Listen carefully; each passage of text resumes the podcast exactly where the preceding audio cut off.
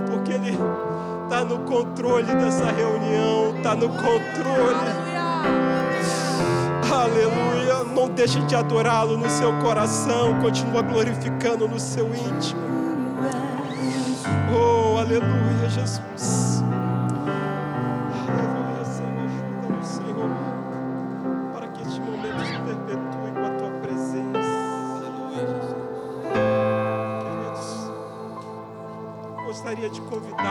Abrir sua Bíblia em Mateus, capítulo 15. Oh, aleluia. De louvor, fica à vontade, se vocês quiserem descer, se quiser ficar declarando como vocês sentirem no coração. É o Espírito Santo de Deus que guia nesse momento. Só queremos mais de ti, Senhor. Xeremanararai. Que coisa linda, Senhor, tu fazes conosco. Aleluia. Mateus capítulo 15. Melhor, desculpa, capítulo 16, versículo 15 em diante. Os irmãos podem se assentar. A reverência também está no coração. Glória a Deus. Mateus capítulo 16, versículo 15 diz assim: Jesus fala, e vocês? perguntou ele, quem vocês dizem que eu sou? Simão Pedro respondeu: Tu és o Cristo, o Filho do Deus vivo. Respondeu Jesus: Feliz é você, Simão, filho de Jonas, porque isto não lhe não foi revelado por carne ou sangue, mas por meu Pai que está nos céus. E eu lhe digo que você é Pedro, e sobre esta pedra, que sou eu, Jesus, falando, não Pedro, mas sobre esta pedra que é Jesus, edificarei a minha igreja, e as portas do inferno não prevalecerão contra ela. Aleluia. Isso é palavra profética de Jesus a respeito de nós.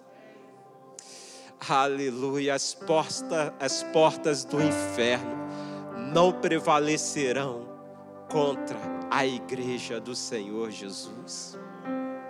E a igreja do Senhor Jesus, ela é uma igreja que segue triunfante.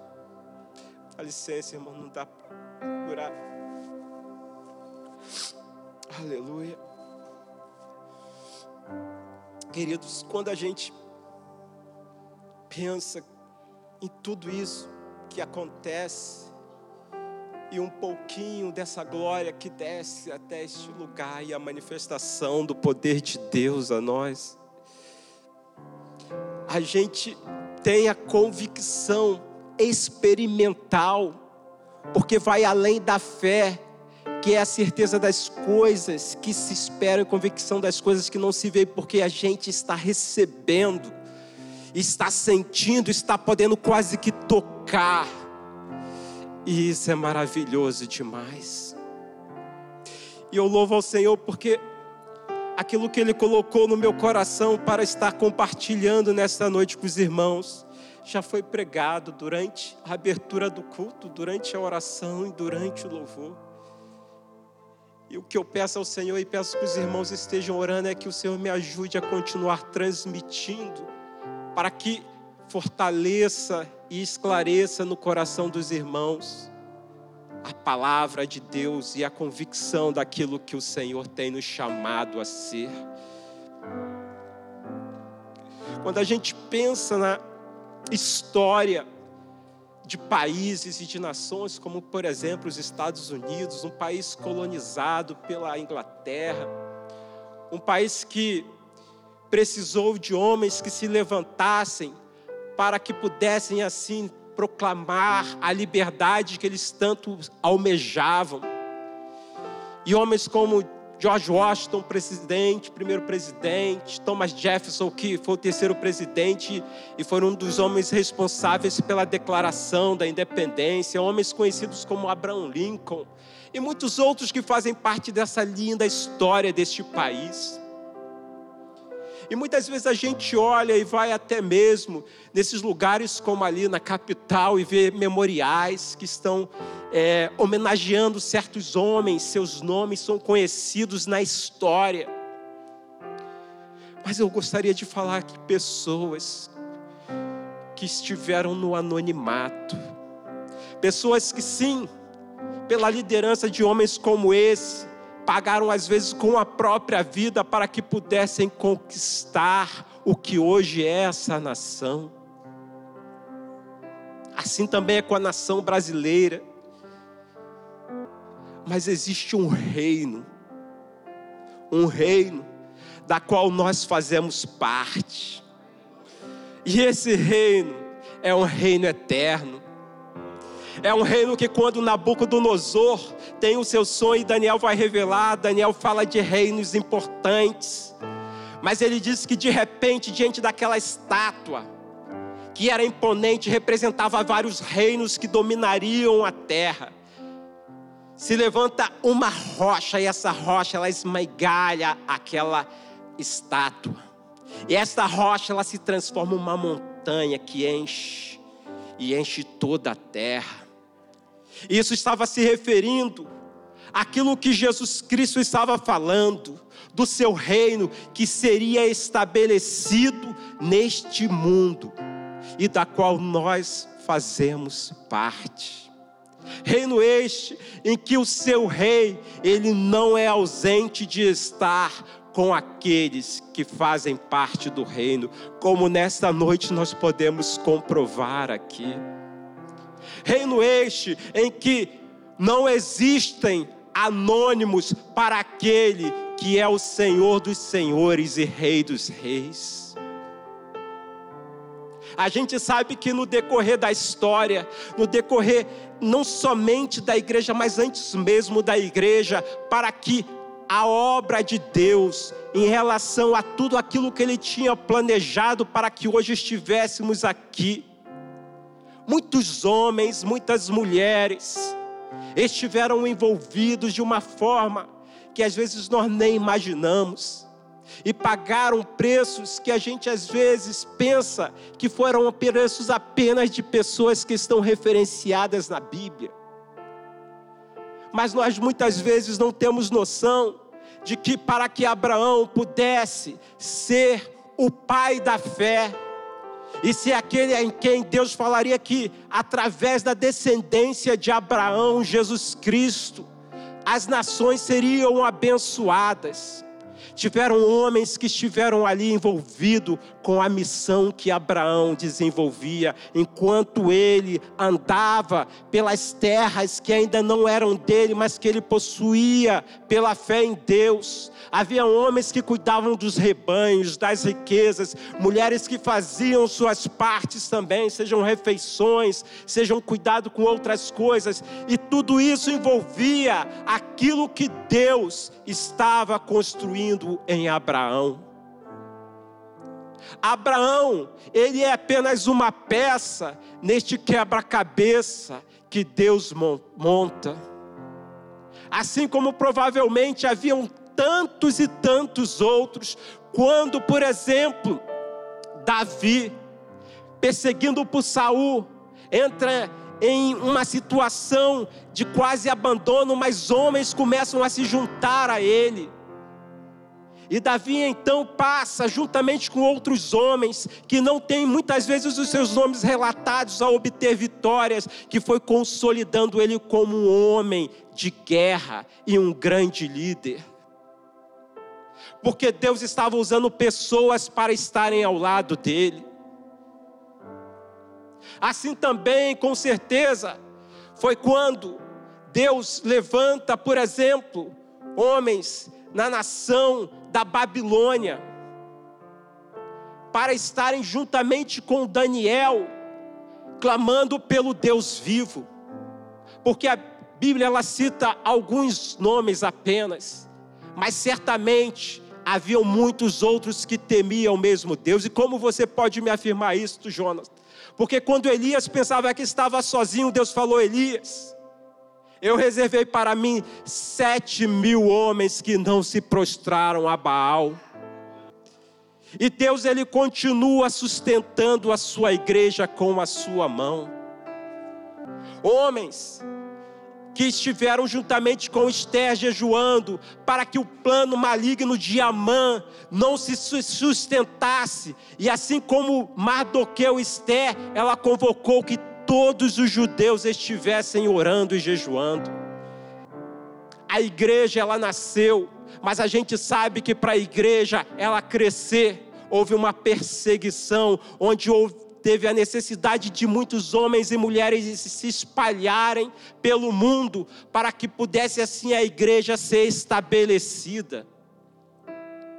E se a gente vai ver a história da igreja, a gente vê que houveram tempos que foram terríveis, como imperadores que levavam os cristãos a serem jogados, lançados em estádios para serem comidos por leões e isso serem é, apresentações a pessoas que tinham prazer em ver a morte daqueles que serviam a Deus.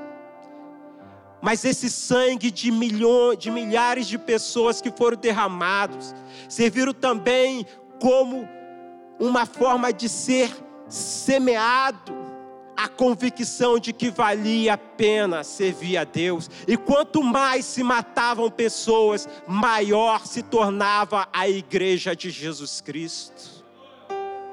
E essa igreja, ela sofreu também perseguição pela Inquisição.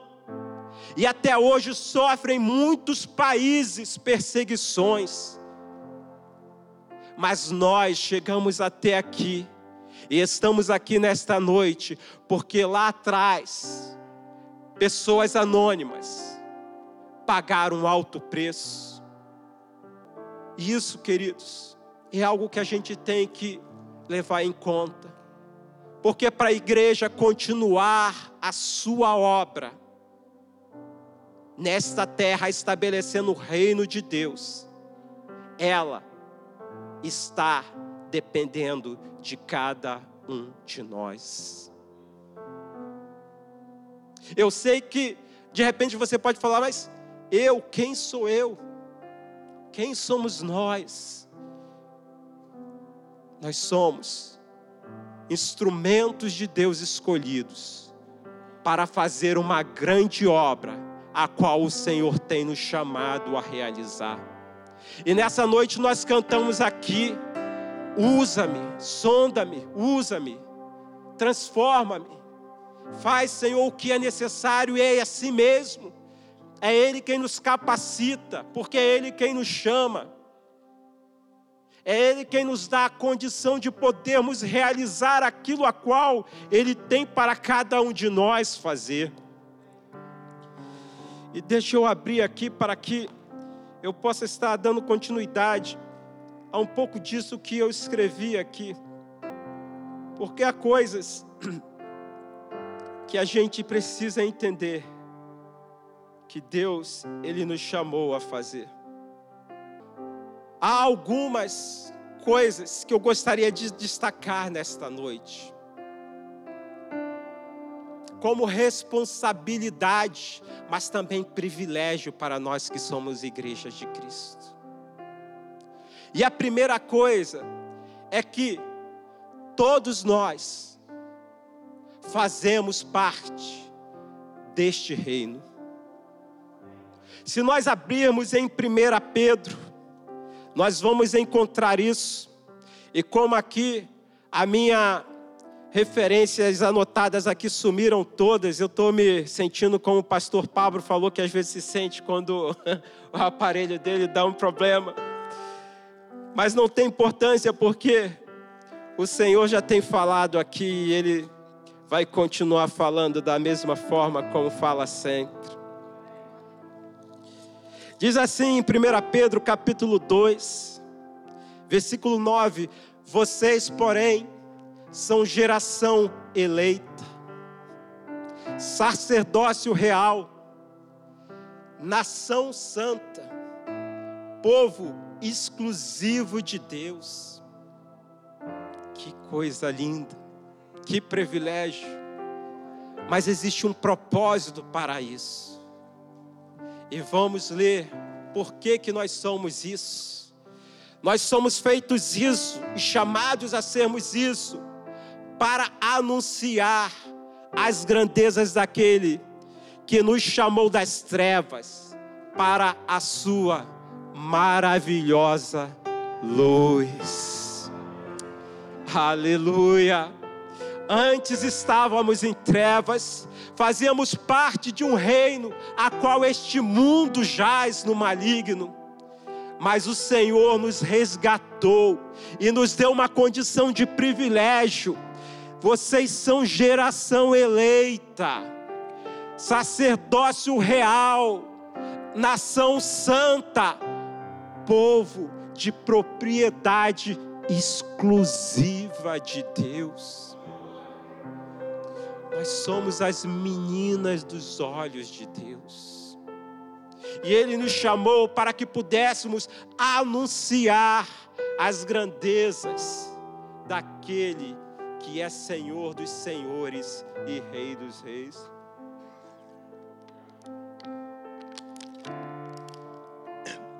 Mas esse chamado, ele também nos leva a pensar como poderemos fazer isso, Senhor. Como poderemos realizar a tua obra? Porque somos tão pequenos. E às vezes nós focamos apenas em homens que estão fazendo é, obras de grande destaque. E pensamos: o que eu fizer para Deus não vai ter muita importância, queridos. É engano quando você se coloca nas mãos de Deus e fala: Senhor, usa-me conforme tu queres. Você pode de repente se tornar um farol para aqueles que estão precisando de luz para a sua vida. Você pode se transformar uma ponte para eles se achegarem a Deus. Você pode ser alimento através da palavra de Deus que oferece àqueles que estão famintos. Você pode ser resposta de oração para muitas pessoas que estão clamando por filhos e filhas e não sabe como alcançá-los, mas você deve ser um instrumento de Deus para trazer uma palavra de salvação. Não foi apenas um homem atirando que venceu a guerra que levou este país à liberdade. Mas foram milhares e milhares de pessoas. Se todos nós estivermos unidos no mesmo propósito, de servir ao Senhor, o seu reino será estabelecido e a igreja continuará ganhando terreno. E continuaremos fazendo aquilo para o qual nós fomos chamados a fazer. Mas há também uma responsabilidade, como está em Mateus no capítulo 20, quando a gente lê que alguns homens, eles são chamados em diversas fases do dia para fazer um trabalho para um certo Senhor. E estes homens, aparentemente, eles estavam desocupados, mas a verdade é que eles não estavam tendo oportunidade. Até que um Senhor vem e lhes diz: Vocês querem trabalhar na minha vinha? E eles então dizem: sim, nós estávamos aqui sem ter o que fazer porque ninguém tinha dado oportunidade, mas é claro que queremos. Eu pergunto: você quer trabalhar na obra do Senhor? Porque existe lugar para todos. Mas uma vez que você se dispõe a, usar, a trabalhar na obra do Senhor, saiba que você tem a responsabilidade de honrar aquele que te chamou para fazer esta obra. E essa responsabilidade é algo que Deus há de cobrar para cada um de nós. Deus, Ele é generoso em nos capacitar, mas Ele também é justo em nos cobrar. Há uma outra parábola que diz que homens receberam talentos, um recebeu um, outro recebeu dois e outro homem recebeu cinco talentos. Enquanto seu senhor viajou após receber esses talentos, dois desses homens tiveram cuidado de fazer com que esses talentos eles se reproduzissem, eles se multiplicassem, enquanto um deles enterrou o talento. E quando aquele senhor ele voltou, ele com muita severidade cobrou de cada um o resultado que eles estavam aptos a apresentar. E aqueles que receberam, aqueles que receberam e fizeram esses talentos se multiplicarem, eles não só foram elogiados, mas eles receberam muito além daquilo que eles já tinham. Porém, aquele que negligenciou a responsabilidade que tinha, ele pagou um alto preço. E por que, pastor, o senhor está me falando isso? Porque o reino de Deus não é brincadeira. Eu costumo brincar com o pastor, às vezes, falar assim: parece que este, esta igreja é uma igreja onde Deus tem chamado pessoas para missões especiais, para fazerem trabalhos especiais, porque este país ele desafia nós a termos uma postura realmente de homem e mulher de Deus, para que possamos cumprir o propósito para qual nós fomos chamados. E é verdade que quando nós somos numa força armada, recrutados para fazer uma missão, nós antes fomos capacitados a isso. Mas há de ter uma cobrança do nosso superior a respeito da missão que nos foi designada. Pastor Pablo sabe bem disso, bem mais do que eu, com certeza, pela operacionalidade que ele tinha na sua atividade, assim como pastor. Dizem que a aeronáutica não é muito disso, né? E ainda mais eu que era enfermeiro. Mas ainda assim eu recebia missões as quais, se eu não as cumprisse, eu deveria responder diretamente ao meu superior hierárquico. Queridos, Deus, Ele tem nos chamado a realizar Talvez você pense assim, mas o que eu tenho feito é tão pouco. E Deus vai te cobrar. Faça com excelência, faça com zelo, faça com amor, mas faça. Se, é para, se for para sorrir, sorria. Se for para chorar, chore. Se for para orar, ore. Se for para falar a palavra de Deus para alguém, fale. Se for para abençoar a igreja com seu dízimo e oferta, faça isso, porque isso é a vontade de Deus para nós. A terceira coisa que eu gostaria de falar, a primeira é que todos nós fazemos parte deste reino, a segunda é que nós temos responsabilidades, a terceira coisa é que existe um Deus que conhece todas as coisas e que Ele tem prazer em recompensar aqueles que são fiéis a Ele. A irmã Márcia citou aqui algumas vezes, e esse versículo está separado aqui. Irmãos, sede sempre firmes e constantes, sempre abundantes na obra do Senhor, sabendo que o seu trabalho no Senhor não é vão. Queridos, a história pode negligenciar milhões de vidas que pagaram alto preço pela liberdade de suas nações mas aquele que chama cada uma das estrelas pelo seu nome, como o pastor citou aqui domingo, aquele que tem poder sobre todas as coisas e conhece tudo. Todos os fios dos nossos cabelos estão contados e nenhuma árvore, nenhuma folha cai da árvore sem a permissão dele. Ele tem a conta exata do que cada um de nós fazemos aqui neste mundo. E eu posso lhe dar a certeza que Ele vai recompensar a cada um segundo aquilo que você tiver feito, porque a palavra dele fala isso. Por isso, você tenha certeza que tudo quanto você fizer para o Senhor, você receberá a recompensa. E isso é maravilhoso, porque talvez, diante da obra aqui que é realizada, quem aparentemente está em destaque são aqueles que estão aqui pregando, cantando, às vezes ali atrás na mídia ou fazendo alguma outra coisa. Mas para o Senhor, não existe melhor ou pior. Existem homens e mulheres que falam: Senhor, usa-me, usa-me.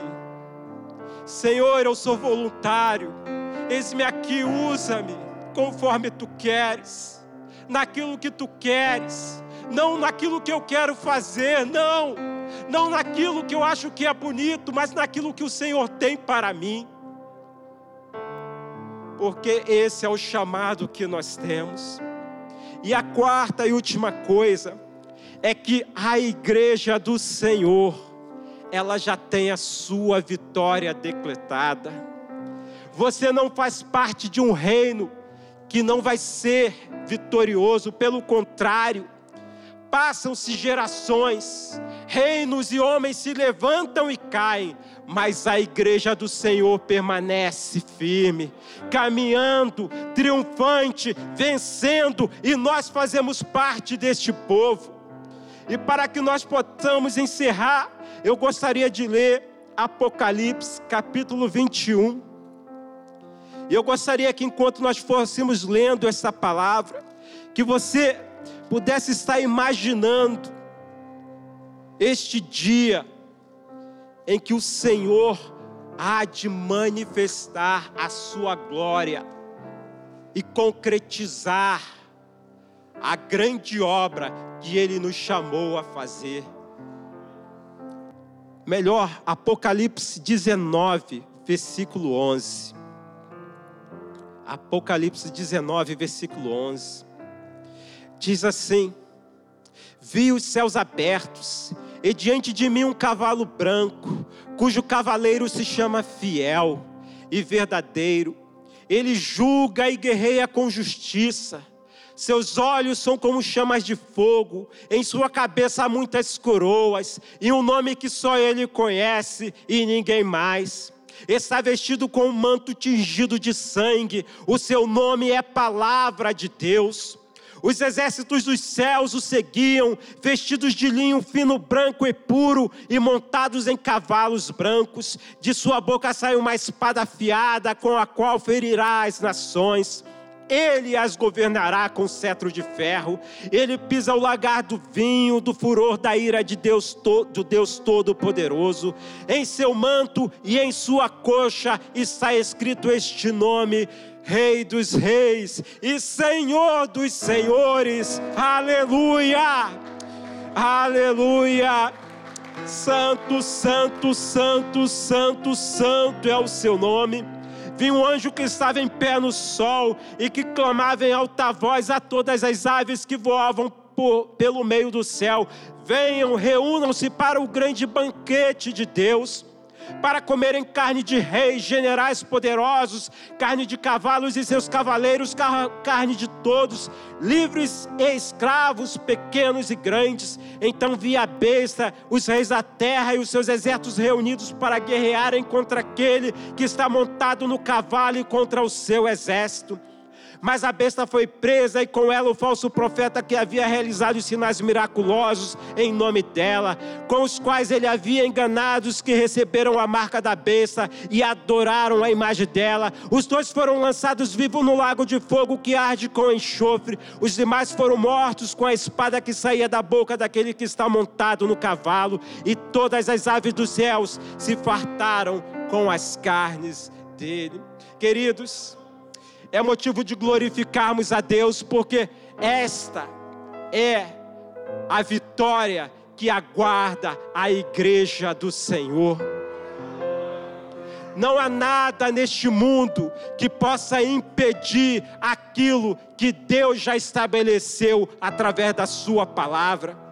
Não tema o que se fala em volta, podem se levantar muitas organizações, como se tem falado, podem se levantar é, especulações, falsos homens, é, bestas, seja o que for, não importa. Saiba que existe uma vitória já decretada para o povo de Deus e que nós somos este povo, e que a igreja de Deus segue triunfante, e que nós fazemos parte deste reino, fomos chamados para isso. Eu gostaria que você se levantasse agora, e nós vamos orar e agradecer a Deus. Antes de eu passar a palavra ao pastor, sei que acabei cedendo um pouco, queridos, mas leve essa palavra no coração você faz parte de um reino sempre eterno. Este reino foi estabelecido e nós estamos neste reino, fazendo com que ele continue avançando e as portas do inferno não podem prevalecer contra a igreja de Cristo, que somos nós. Pai, nós te louvamos. Nesta noite, mais uma vez, glorificamos o teu santo nome, Pai.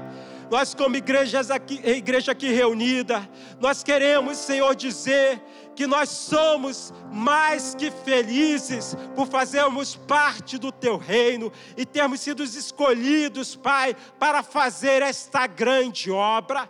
Deus, que saiamos daqui mais do que convictos que somos, Senhor, importante, que cada um aqui tem a sua importância neste reino e que ninguém é dispensável, pelo contrário, cada um tem uma obra a realizar, cada um recebeu pelo menos um talento para poder dispor na tua obra, Senhor. Por isso, faz com que nós, como igreja do Senhor, venhamos a ser um corpo atuante, um corpo convicto de que tudo aquilo que nós fizermos para o Senhor não é vão, mas que a tua obra seguirá adiante e nós faremos aquilo para qual o Senhor tem nos chamado a fazer. Usa-nos, Senhor, pela tua misericórdia, porque sabemos que de nós mesmos não podemos nada, mas tu és aquele que pode todas as coisas. Por isso, ao teu nome honra, glória e louvor pelos séculos dos séculos, e a tua igreja te aplaude, Senhor. A tua igreja te aplaude, te glorifica. Aleluia.